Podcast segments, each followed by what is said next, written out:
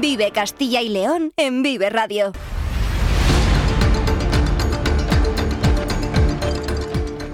Hola, ¿qué tal? Muy buenas tardes. Bienvenidos, bienvenidas a Vive Castilla y León, el espacio en el que les acompañaremos de lunes a viernes desde las 14.15 horas hasta las 3 en punto de la tarde.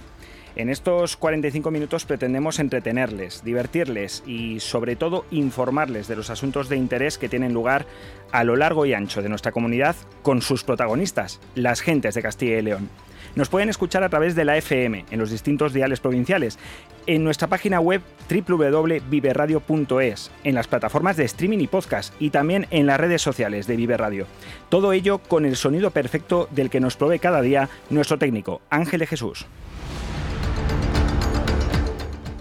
Es miércoles 18 de octubre y hoy en Castilla y León se ha vivido la segunda jornada de un nuevo pleno de las Cortes, del que luego nos hablará nuestro compañero David Alonso.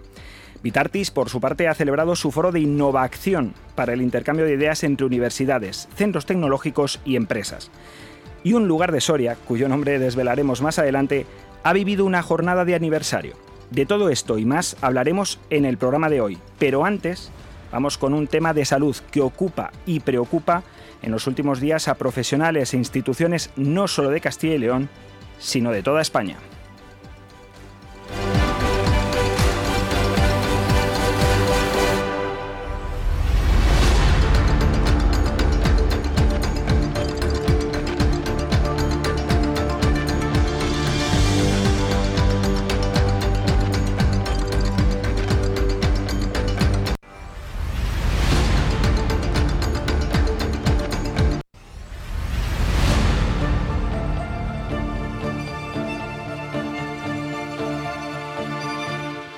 La Junta de Galicia anunció este lunes su intención de prohibir el consumo de bebidas energéticas para menores de 18 años a partir de 2024.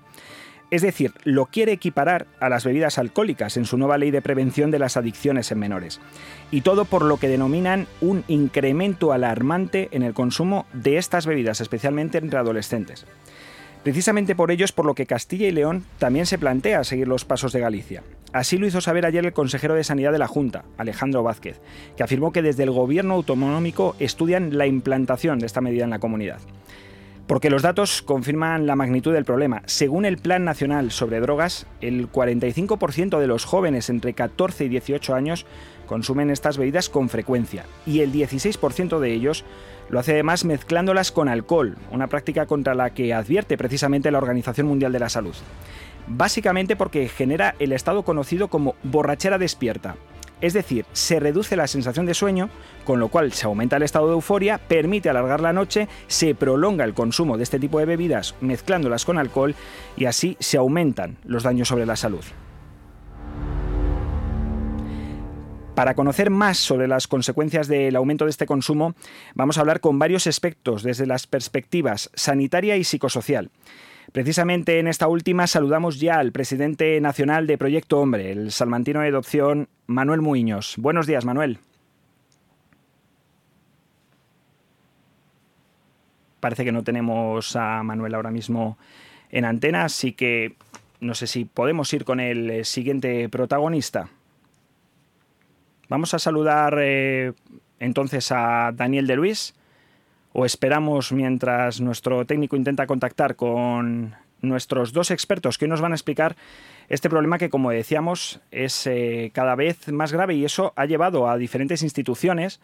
Por un lado, la Junta de Galicia, que ya tiene claro que va a implantar la medida de su prohibición a partir del año 2024, y la Junta de Castilla y León, que como otras comunidades al conocer esta noticia, que es muy reciente, que es del lunes, se está planteando también llevar a cabo medidas similares por toda la afección que tiene entre los jóvenes y sobre todo por el aumento del consumo de estas bebidas estimulantes energéticas, que en ocasiones pueden alterar la conducta, la conducta y los comportamientos de las eh, personas que las ingieren.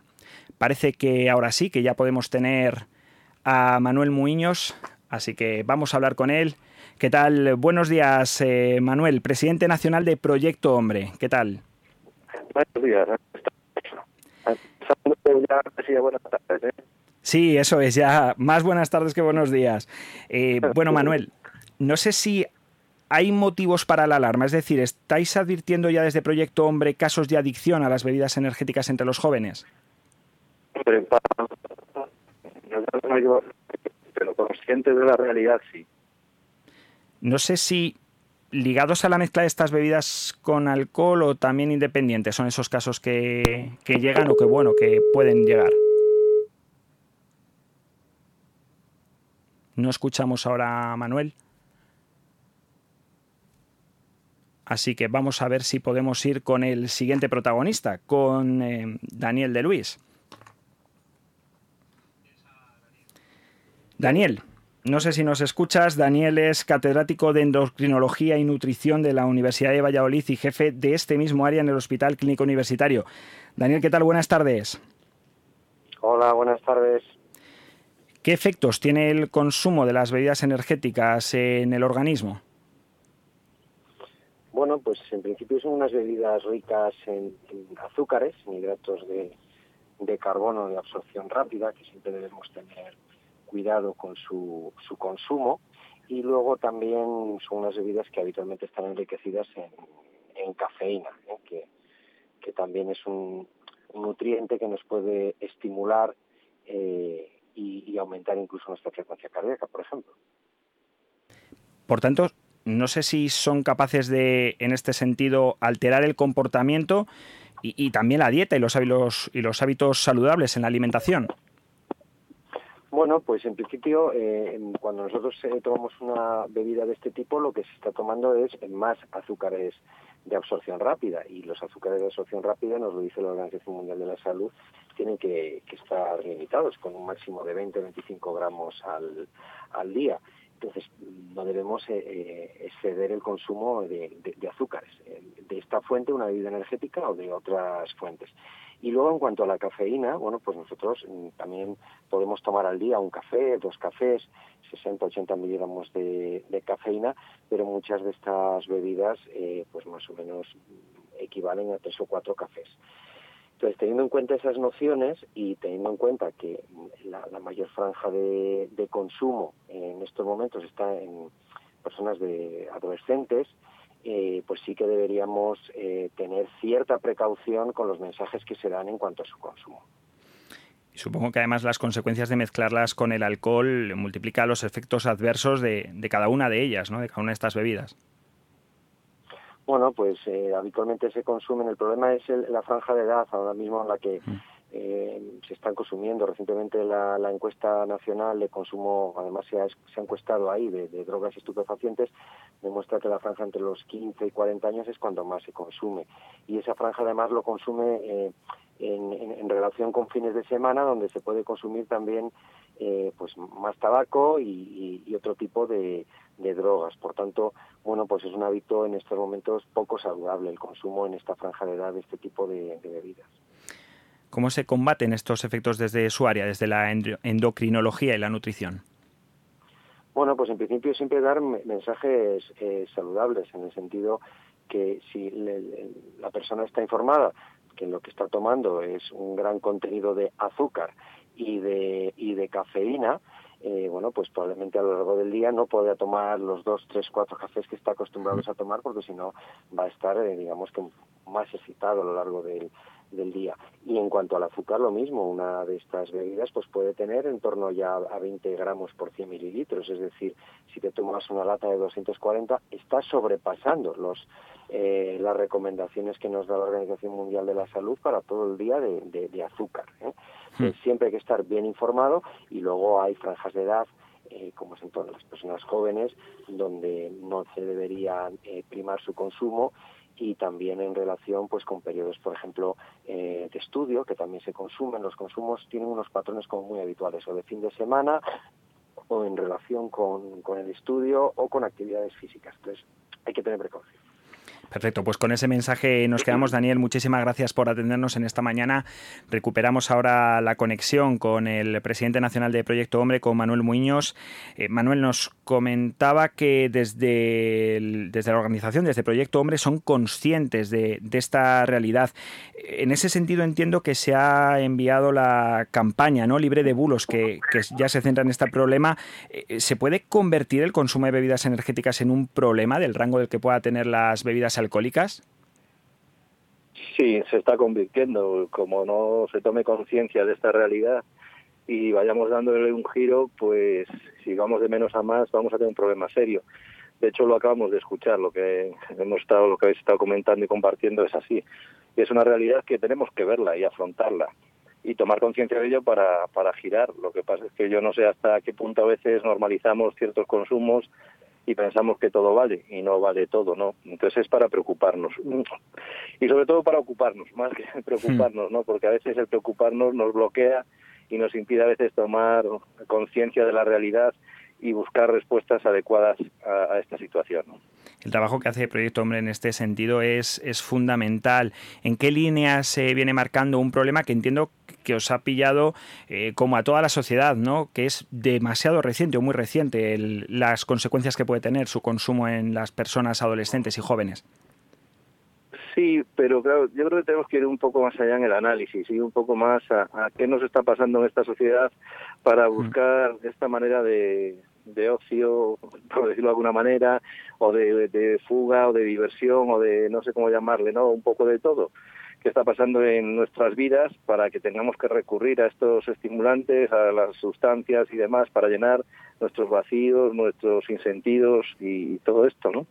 Entonces, eh, ¿cuál es la causa de esto? ¿Qué, es lo que nos está pasando? Es un análisis, yo creo que de mirar hacia adentro, hacia la persona, hacia la sociedad, hacia qué, qué estamos viviendo, cómo estamos viviendo, a qué ritmo vamos y por qué, por qué generamos esta necesidad y esta dependencia, ¿no? Mm, las consecuencias, pues las estamos viendo y de momento las estamos empezando a, ver un poquito, pero de seguir así, pues como cualquier otra, ¿para qué el consumo de esta, de estas bebidas solapa, tapa, encubre, pues otras, otros consumos y un montón de riesgos que están ahí, ¿no? Y por eso la campaña libre de bulos que hemos sacado y demás va en esa, en esa línea de prevención y de toma de conciencia de una realidad que, que no nos puede ser ajena a nadie.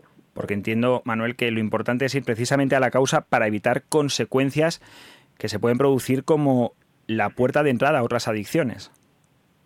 Evidentemente, porque claro, eh, se empieza con algo que se normaliza, que está ahí al alcance de la mano de todos, que no pasa nada, que, que esto, bueno, pues porque tomes, pero a ver, estamos teniendo casos de gente que, que los fines de semana sobre todo está haciendo un consumo más que abusivo de, de estas bebidas energéticas acompañadas de, otras bebidas, claro, de alcohol y otras sustancias, con lo cual eh, las consecuencias pueden ser mm, complicadas en muchos casos, ¿no? Perfecto, Manuel. Pues muchísimas gracias por atendernos en esta mañana de Vive Radio Castilla y León. Nada, un placer y a vuestra disposición siempre y que sirva para que tomemos conciencia, sobre todo de esas personas que a veces no se dan cuenta del alcance que puede tener ese consumo inadecuado de, todo tipo de sustancias y también de estas bebidas energéticas. ¿no? Efectivamente, y ahí hay que hacer siempre un alegato por la labor que realiza la asociación que, que dirige Manuel Muñoz, Proyecto Hombre. Y ahora nos trasladamos a un tercer punto de información, al Instituto de Neurociencia de Castilla y León, donde creo que ya nos escucha Verónica González investigadora de este centro y profesora titular de la Universidad de Salamanca. Buenas tardes, Verónica. Hola, buenas tardes, Carlos. Usted está especializada en los efectos de la taurina en los jóvenes. ¿Cuáles son estos efectos? Bueno, nosotros en el Instituto de Neurociencias, en mi línea de investigación, es una investigación básica, no es una investigación aplicada. Eh, lo que nosotros utilizamos son modelos animales para poder mm. estudiar. Entonces, en este sentido, nosotros trabajamos con el modelo animal de los peces cebra y trabajamos con embriones, que es eh, la parte inicial para poderlo luego trasladar a los humanos. Nosotros hemos hecho algunos estudios ya con cafeína taurina y con las dos sustancias, que es lo que aparecería normalmente en las bebidas energéticas, y efectivamente tienen bastantes efectos sobre la supervivencia de los embriones, así como aparición de malformaciones, principalmente en el sistema cardíaco, en el desarrollo del corazón y en el desarrollo del sistema nervioso. En esta investigación básica eh, se pretende trasladar también al ámbito de los seres humanos. Sí, hombre, nosotros la idea que tenemos es poder extrapolar todos los resultados que nosotros estamos obteniendo a los, a los humanos. Por eso estamos utilizando un modelo animal que nos lo permite, efectivamente. Hablaba de malformaciones. ¿Hasta tal punto puede llegar el consumo de, de taurina y cafeína asociada? Desde luego nosotros sí es lo que estamos viendo en, en, nuestros estudios con los embriones. Normalmente, para que os hagáis una idea, a los tres días estos embriones se han terminado de desarrollar y nosotros vemos en el cotratamiento la presencia de, de malformaciones en el corazón, de edemas en el corazón, de alteraciones también en la escoliosis, que es como cuando se dobla la, la columna vertebral, así como en el sistema nervioso, que es en lo que nosotros estamos especializados y vemos también alteraciones, por ejemplo, en las células de la glía. El sistema nervioso no solo tiene neuronas, sino que también tiene la glía, que es eh, las células que ayudan a las neuronas a, su trabajo y algunas de ellas pues eh, son las que las defienden ante determinados ataques para tenerlo más o menos a un nivel divulgativo, para que se entienda. Hmm. Y se ha llegado a estudiar si se pueden revertir estos efectos de las bebidas energéticas. Yo eso no lo veo nada fácil porque cuando una malformación ya está presente en, en un embrión es difícil volverla a revertir, sinceramente. ¿Qué se puede hacer, por tanto? Más difusión en, quizá de, de, este tipo de consecuencias que tiene el consumo de, este, de estas bebidas. Bueno, pues yo como investigadora eh, creo que lo que hay que hacer es primero eh, tener más eh, en cuenta la investigación y apoyar la investigación porque en estos momentos se sabe muy poco sobre los efectos a largo plazo de las bebidas energéticas. Siempre se dice que la taurina es muy buena y que mejora el rendimiento escolar, el rendimiento cardíaco, el, el, el rendimiento deportivo. De hecho, si entra uno en Internet, la taurina es maravillosa y lo que creo que hay que hacer es una investigación seria, como hacemos eh, personas en, en, este país, muchas personas en este país, destinar esos fondos para ver qué es lo que está realmente eh, ocurriendo cuando uno ingiere bebidas energéticas a largo plazo, que ese es el problema. Y nosotros tenemos todavía unos datos sin analizar que esperemos que, que nos dé alguna información de cuáles son los efectos. Pero aparte de una labor de prevención, creo que hay que hacer una labor de investigación. Son drogas emergentes, por, por decirlo así. Pues nos quedamos también con ese mensaje, yo creo que a las instituciones de todo tipo para que se aumente la investigación ante un tema que como comentábamos al principio cada vez va a tener más preeminencia, pero que quizá no solo a través de las legislaciones de prohibición de su venta a los menores eh, pueda tener un efecto, sino también investigando las consecuencias que pueda tener, como nos decía eh, la investigadora del INCIL, Verónica González. Muchísimas gracias por atendernos en esta mañana. Gracias a vosotros, hasta luego. Cambiamos de tercio y nos vamos a las Cortes. El sector primario en Castilla y León es el protagonista cada mañana en Vive Radio. Desde las 7 y 10 de la mañana, de lunes a viernes. De lunes a viernes. Jaime Sánchez Cuellar te ofrece toda la actualidad informativa. Relacionada con la agricultura y la ganadería. Y la ganadería. Para estar al día. Para estar al día. Vive el campo. De lunes a viernes, cada mañana. Vive el campo. Aquí, en Vive Radio. En Vive Radio escuchamos lo que pasa a nuestro alrededor y te lo contamos. Para informarte, para entretenerte, para emocionarte. Con las voces más locales y los protagonistas más cercanos. Vive tu ciudad, tu provincia. Vive su cultura, su música, su actualidad, su deporte, sus gentes. Vive lo tuyo. Vive tu radio. Vive Radio. Vive Castilla y León en Vive Radio.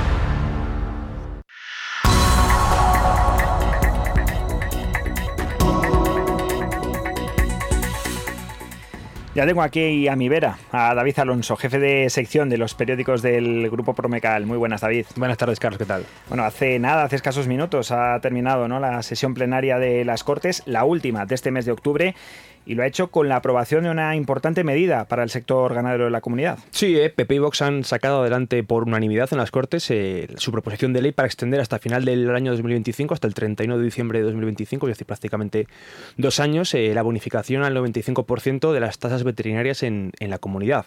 Es una medida que inicialmente se aprobó para tres meses y que venció el pasado 13 de marzo y que, bueno, con la que los ganaderos de la comunidad se le ahorraron 107.000 euros con la devolución de la casi práctica totalidad de, de lo pagado por los servicios eh, veterinarios. Ahora, con esta extensión de dos años, eh, PP y Vox lo que creen y consideran es que va a suponer un ahorro de unos 2 millones de euros para el campo lo que ha ocurrido en las Cortes no significa que la normativa entre en vigor, sino que bueno, en las Cortes eh, dan su aprobación a ello y ahora la norma va a iniciar su tramitación en, la comisión del ramo y luego volverá a las Cortes para su aprobación definitiva. Durante el debate de, esta mañana, que como has comentado ha sido hace escasos minutos, eh, los socios de gobierno han defendido que, con esta normativa eh, marcan su apuesta por el mundo rural, por la caza y la bajada de impuestos y han señalado que proposiciones como esta son el indicativo de que forman un buen gobierno de coalición. Por su parte, el PSOE, que ha votado a favor de, esta bonificación, de extender la bonificación de las tasas veterinarias, ha criticado que los socios de gobierno han votado hasta en seis ocasiones en contra de propuestas socialistas para eximir a los ganaderos de pagar esta tasa. Y escuchamos a Óscar Reguera del PP, Rosa Rubio del PSOE y José Antonio Palomo de Vox. El PP además tiene una política fiscal de reducción de impuestos y de tasas. Por tanto, el reducir y bonificar este capítulo no forma parte nada más que de la naturaleza política de un partido que tiene a gala la reducción de impuestos y el alivio de los bolsillos de los ciudadanos. Señorías del Partido Popular y Vox, seis veces han votado ustedes en contra de la propuesta del Grupo Parlamentario Socialista para que los ganaderos no pagaran las tasas veterinarias durante un año. Seis veces han votado en contra de los intereses de los ganaderos. Reitero que el mundo rural necesita la agricultura, la ganadería y el sector cinegético para garantizarse un futuro. Y este Gobierno de coalición es muy consciente de ello. Haremos todo lo que sea necesario y esté en nuestras manos para proteger a ese mundo rural. La sesión además ha tenido, bueno, ante la falta de unanimidad ¿no? que tuvo eh, ayer los diferentes grupos para suscribir una declaración institucional de apoyo al pueblo de Israel, hoy sí que se ha vivido algo también poco habitual de la mano, como no, de Francisco Igea. Sí, o sea, ha, sido un inicio de sesión, además ha sido en, en los primeros instantes de sesión un inicio bastante extraño, cuando el procurador de Ciudadanos, por el momento, dejémoslo, dejémoslo ahí a Francisco Igea, eh, utilizó parte del tiempo que tenía asignado para presentar una, una PNL sobre medio ambiente para guardar un minuto de silencio como condena a las víctimas civiles del conflicto entre Israel y Hamas. Dolorido por lo ocurrido estos días, solicite de todos ustedes un minuto de silencio en señal de dolor y repulsa por todas las víctimas civiles e inocentes de un conflicto tan dramático como este para que podamos decir sin palabras lo que no hemos podido decir por escrito. El propio presidente de las Cortes, Carlos Pollán, eh, después de que IGEA anunciara que iba a gastar un minuto de su tiempo en este minuto de silencio, le recordó que, que estos minutos de silencio tienen que aprobarse por unanimidad en la mesa de portavoces, cosa que no ocurrió, y eh, Francisco Igea lo que hizo fue, se mantuvo callado durante, durante un minuto y en el hemiciclo ocurrieron dos cosas. Por una parte, toda la oposición se levantó eh, durante este minuto de silencio, mientras que eh, los procuradores de Pepi Vox se mantuvieron sentados. Madre mía, más allá de estos dos temas, ¿qué más nos ha dejado esta mañana de pleno? Pues esta segunda sesión plenaria, que arrancó ayer y que es la última de, del mes de octubre hasta el 7 y 8 de noviembre, que volverá a actividad de las Cortes, también ha servido para que Pepe y Vox rechazaran con sus votos la moción de, del propio IGEA, esta, de la que hablábamos hace unos instantes, de, materia ambiental, por, según Pepe y Vox, ser subjetiva y totalmente apocalíptica, mientras que IGEA pues, lamentó que la comunidad vaya a aprovechar una oportunidad para liderar la lucha contra el cambio climático. Pepe y Vox también pasaron el rodillo que tienen de, la mayoría absoluta para tumbar una iniciativa socialista instando a la Junta a que abone antes del 31 de octubre las eh, ya ansiadas y esperadas ayudas al alquiler que siguen sin, eh, sin pagarse eh, un año después, hoy justamente hace un año desde que se convocaron. Por el contrario, sin votos en contra, sí que salió adelante la PNL de PP y Vox para que los terrenos eh, recogidos como viñedos o cultivos permanentes, pues almendras, castañas, pistachos, avellanas, sean declarados como zonas no autorizables para instalar plantas eólicas o fotovoltaicas. Y del cara a cara de ayer entre el presidente de la Junta y el líder de la oposición, ¿qué nos puedes contar? Pues que todo hace presagiar que el pacto sanitario que ofreció el presidente de la Junta, Fernández Mañueco, hace 15 días durante el debate sobre el estado de la comunidad, pues no va a llegar a, buen puerto. El careo de ayer entre Fernández Mañueco y Tudanca, que bueno, abre todos los plenos, evidenció la postura, digamos, poco propicia para el acuerdo del PSOE en esta materia.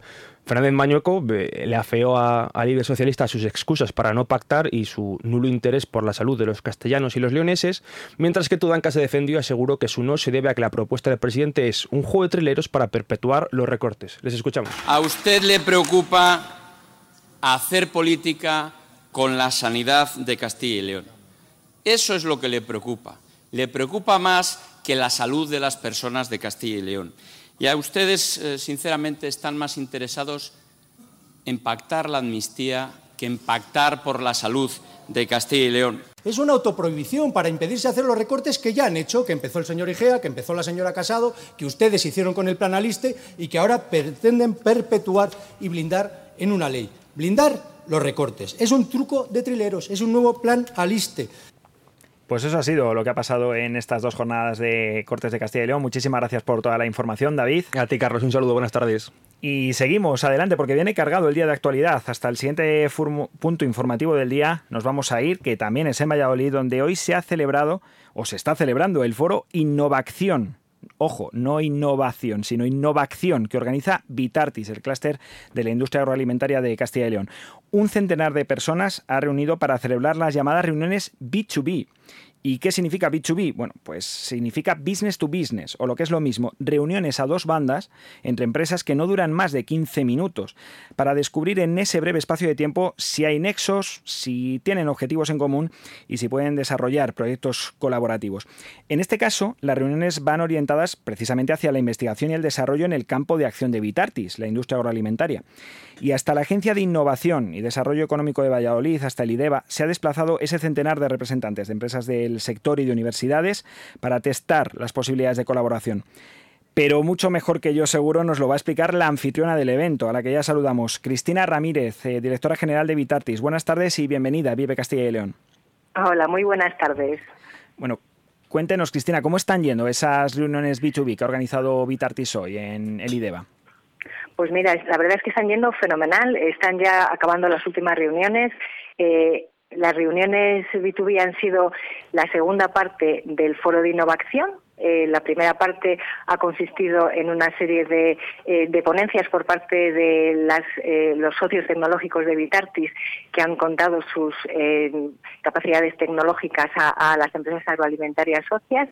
Y esta segunda parte, que es de la que estabas hablando, son estas reuniones B2B que, que son reuniones de dinamización de proyectos eh, y la verdad es que lo has contado muy bien, así que poco más que añadir. Son reuniones efectivamente que esperamos que sean generadoras de futuros proyectos, eh, proyectos que, se pongan en marcha pues para mejorar eh, la sostenibilidad y la competitividad del sector en la región. ¿Es la primera vez que se organiza un, un evento similar por parte de Vitartes, Cristina? No, no, no. Este, este ha de ser el séptimo encuentro que hemos hecho de, este tipo.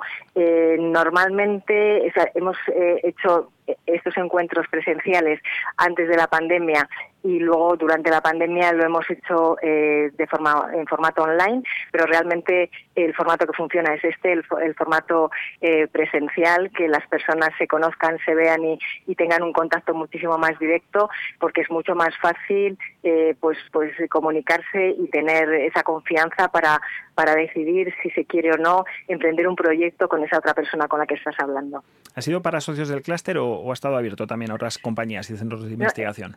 No, mira, en este caso ha sido solo solo para, mm. para, los socios de, de Vitartis, eh, universidades, centros tecnológicos y eh, que son los que, a los que llamamos socios tecnológicos y todas las empresas de, de Vitartis. Sí que es verdad que hemos hecho eh, ya en varias ocasiones eh, este formato abierto también a, pues, por ejemplo hemos hecho este formato para para encontrar soluciones eh, nuevas soluciones de envasado y lo hemos hecho con solucionadores de envases entre socios y solucionadores de envases pero en este caso ha sido entre socios tecnológicos entre socios de Vitartis con socios de Vitartis y el objetivo supongo que mejorar la competitividad del sector pero también crear sistemas alimentarios que sean sostenibles, ¿no? Que vayan enmarcados en esa Agenda 2030.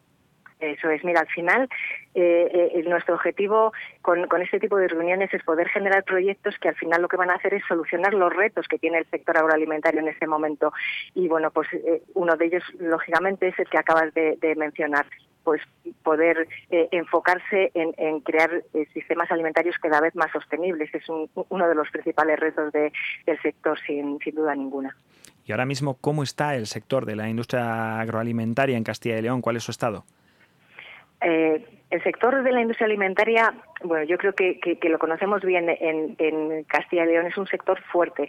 Es, eh, representa un 30% de la industria de, la región. Entonces, bueno, nos da una idea de la importancia que tiene, ¿no? Es un sector principal, es un sector estratégico, motor de, desarrollo de, la economía, eh, eh, pues tiene eh, una facturación en torno a 12.000 millones de euros, da trabajo a más de 47.000 personas, está formado por un tejido empresarial de más de 3.000 empresas, entonces mm, es fundamental para nuestra región. Dentro de, todo el panorama de, nacional, eh, ocupa el, tercer puesto en el ranking nacional después de Cataluña, Cataluña y Andalucía y es un sector, por tanto, muy potente y es un sector eh, eh, innovador y con mucha proyección de futuro. Y además, dentro de, nuestra región es muy importante como, como digamos, eh, fijador de, población en, el mundo rural, puesto que muchas de estas empresas, estas 3.000 empresas,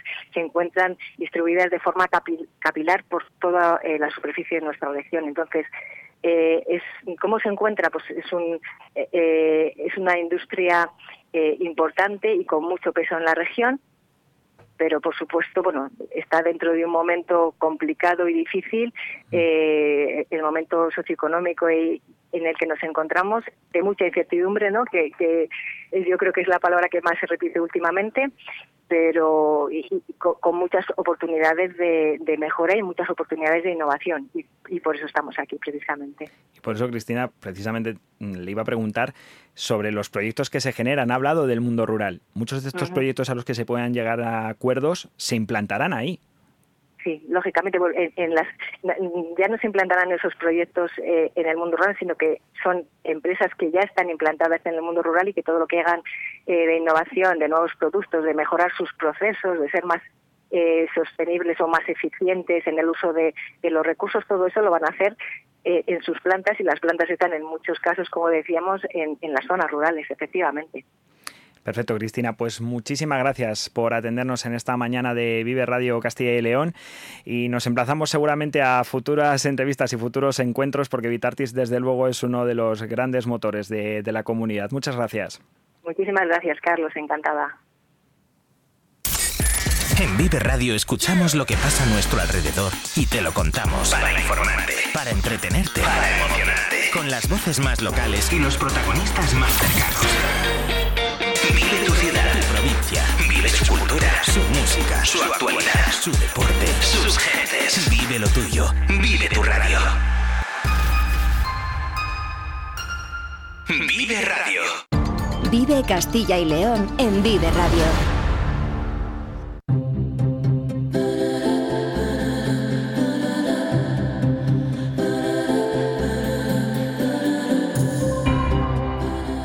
De Valladolid nos vamos a Soria, en concreto al Parque Eólico El Madero, en el término municipal de Olvega, dentro de la Sierra del Moncayo.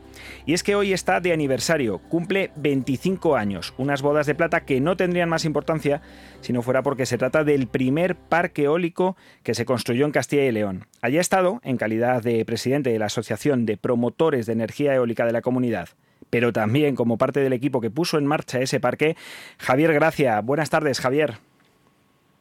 Hola, buenas tardes. Bueno, ¿qué supuso aquella construcción en aquel momento de un parque eólico en Castilla y León? Hombre, pues aquel momento fue, eh, yo creo que algunos sí que veíamos que esto podría ser una industria futuro muy importante. Eh, hubo un equipo de gente, han venido todos los que han podido. ¿eh? Ha sido una jornada mm, muy esclarecedora de que realmente los que estuvimos en el proyecto apostamos por aquello y, y sí, mm, hemos recordado muchos momentos malos en los que todos apoyamos y en los que sacamos adelante aquello. ¿Con qué obstáculos se encontraron en aquel momento? Hombre, ten en cuenta, o tened en cuenta que, que eran máquinas fabricadas en Castilla y León, en Madrid, las primeras máquinas, y tenemos en cuenta que había cosas que, todavía no estaban muy muy concretas. Por ejemplo, las comunicaciones. No es como ahora, tirábamos de Moviline hmm. y había la comunicación que había, por ejemplo, ¿no? Pero aquí están, 25 años después, no hay ni una sola máquina parada, todas funcionando. Tecnología castellano-leonesa 100% y todas funcionando. Además, en una comunidad, Javier, donde ahora mismo los parques eólicos eh, pueblan varias de las zonas de Castilla y León. No sé qué se siente como pionero y si hoy ha sido uno de los temas que se ha comentado en el acto de celebración de este 25 aniversario. Hombre, pues lo que sentimos es un orgullo de pertenencia, porque al fin y al cabo lo que cada uno pudo aportar en su momento lo seguimos aportando hoy. Y ha surgido un aspecto que, que nos, al que todos nos hemos sumado eh, dejar esto preparado para que los que nos sustituyan, para los que vienen detrás de nosotros, sigan manteniendo ese orgullo de pertenencia y ese amor a la tierra, ¿vale? Para, porque eso ha servido en estos 25 años para implicar a mucha gente que viene, que procede de multinacionales o, o de empresas que no tienen el arraigo que, que podamos tener nosotros y que aquí hayan encontrado el mejor sitio para trabajar y para invertir. Precisamente hablaba de esas nuevas generaciones, ¿dónde está el techo de la producción de energía eólica aquí en Castilla y León? Hombre, yo creo que marcar techos no es el techo está hasta que consigamos el techo está en la independencia energética del exterior. Fijaros qué barbaridad, ¿no? Entonces, techo es lo que podemos encajar. Pero hay que tener en cuenta que las máquinas, como las que hemos visto hoy, dentro de cinco años las van a sustituir seguramente y que ese mismo emplazamiento, con esas mismas infraestructuras de evacuación, puede llegar a un 30 o un 40% más de producción, ¿no? Y si incorporamos las nuevas tecnologías de almacenamiento, pues todavía podemos mejorar ese ratio. O sea, quiere decir, techo yo no me lo marcaría. El techo es ser independientes energéticamente. Y han surgido a la reunión aspectos como las comunidades energéticas, como atracción de industrias que necesiten electricidad para desarrollarse. O sea, la electricidad en este momento es un vector de desarrollo y creo que es poco discutible. En su momento, Javier, ¿por qué se eligió ese punto exacto de Soria para construir este parque eólico? Por el recurso eólico. Cuando teníamos máquinas de diámetro 30, hmm. necesitábamos mucho viento. Hoy, con máquinas de diámetro 170, la exigencia del recurso eólico quizá no es tanta, ¿no? O sea, se buscaban emplazamientos con mucho recurso eólico. Buscábamos emplazamientos que, que se denominaran, que empezara su nombre por Ventosa D, por ejemplo. Hmm. Y la Sierra del Madero históricamente son los aledaños del Moncayo y tiene mucho recurso eólico, hay mucho viento. Además, viento de calidad. Hmm. Y ahora mismo, eh, ¿dónde ve que el futuro de, este eh, sistema energético para los próximos 10, 15 o precisamente 25 años? ¿Cumplirá 50 años el Madero? Mm, el Madero cumplirá 50 años con nuevas máquinas, claro. Que lo cumplirá. Es un emplazamiento que nadie va a, a no considerar, que medioambientalmente es impecable, tiene la infraestructura de evacuación construida pues irá en ese emplazamiento si sucesivamente va a haber tecnología élite. Perfecto, Javier. Pues nada, muchísimas gracias por atendernos en esta mañana de Vive Castilla y León y muchas gracias, como decía, por, por atendernos. Seguimos. Muchísimas gracias a vosotros, un placer. Vive Castilla y León en Vive Radio.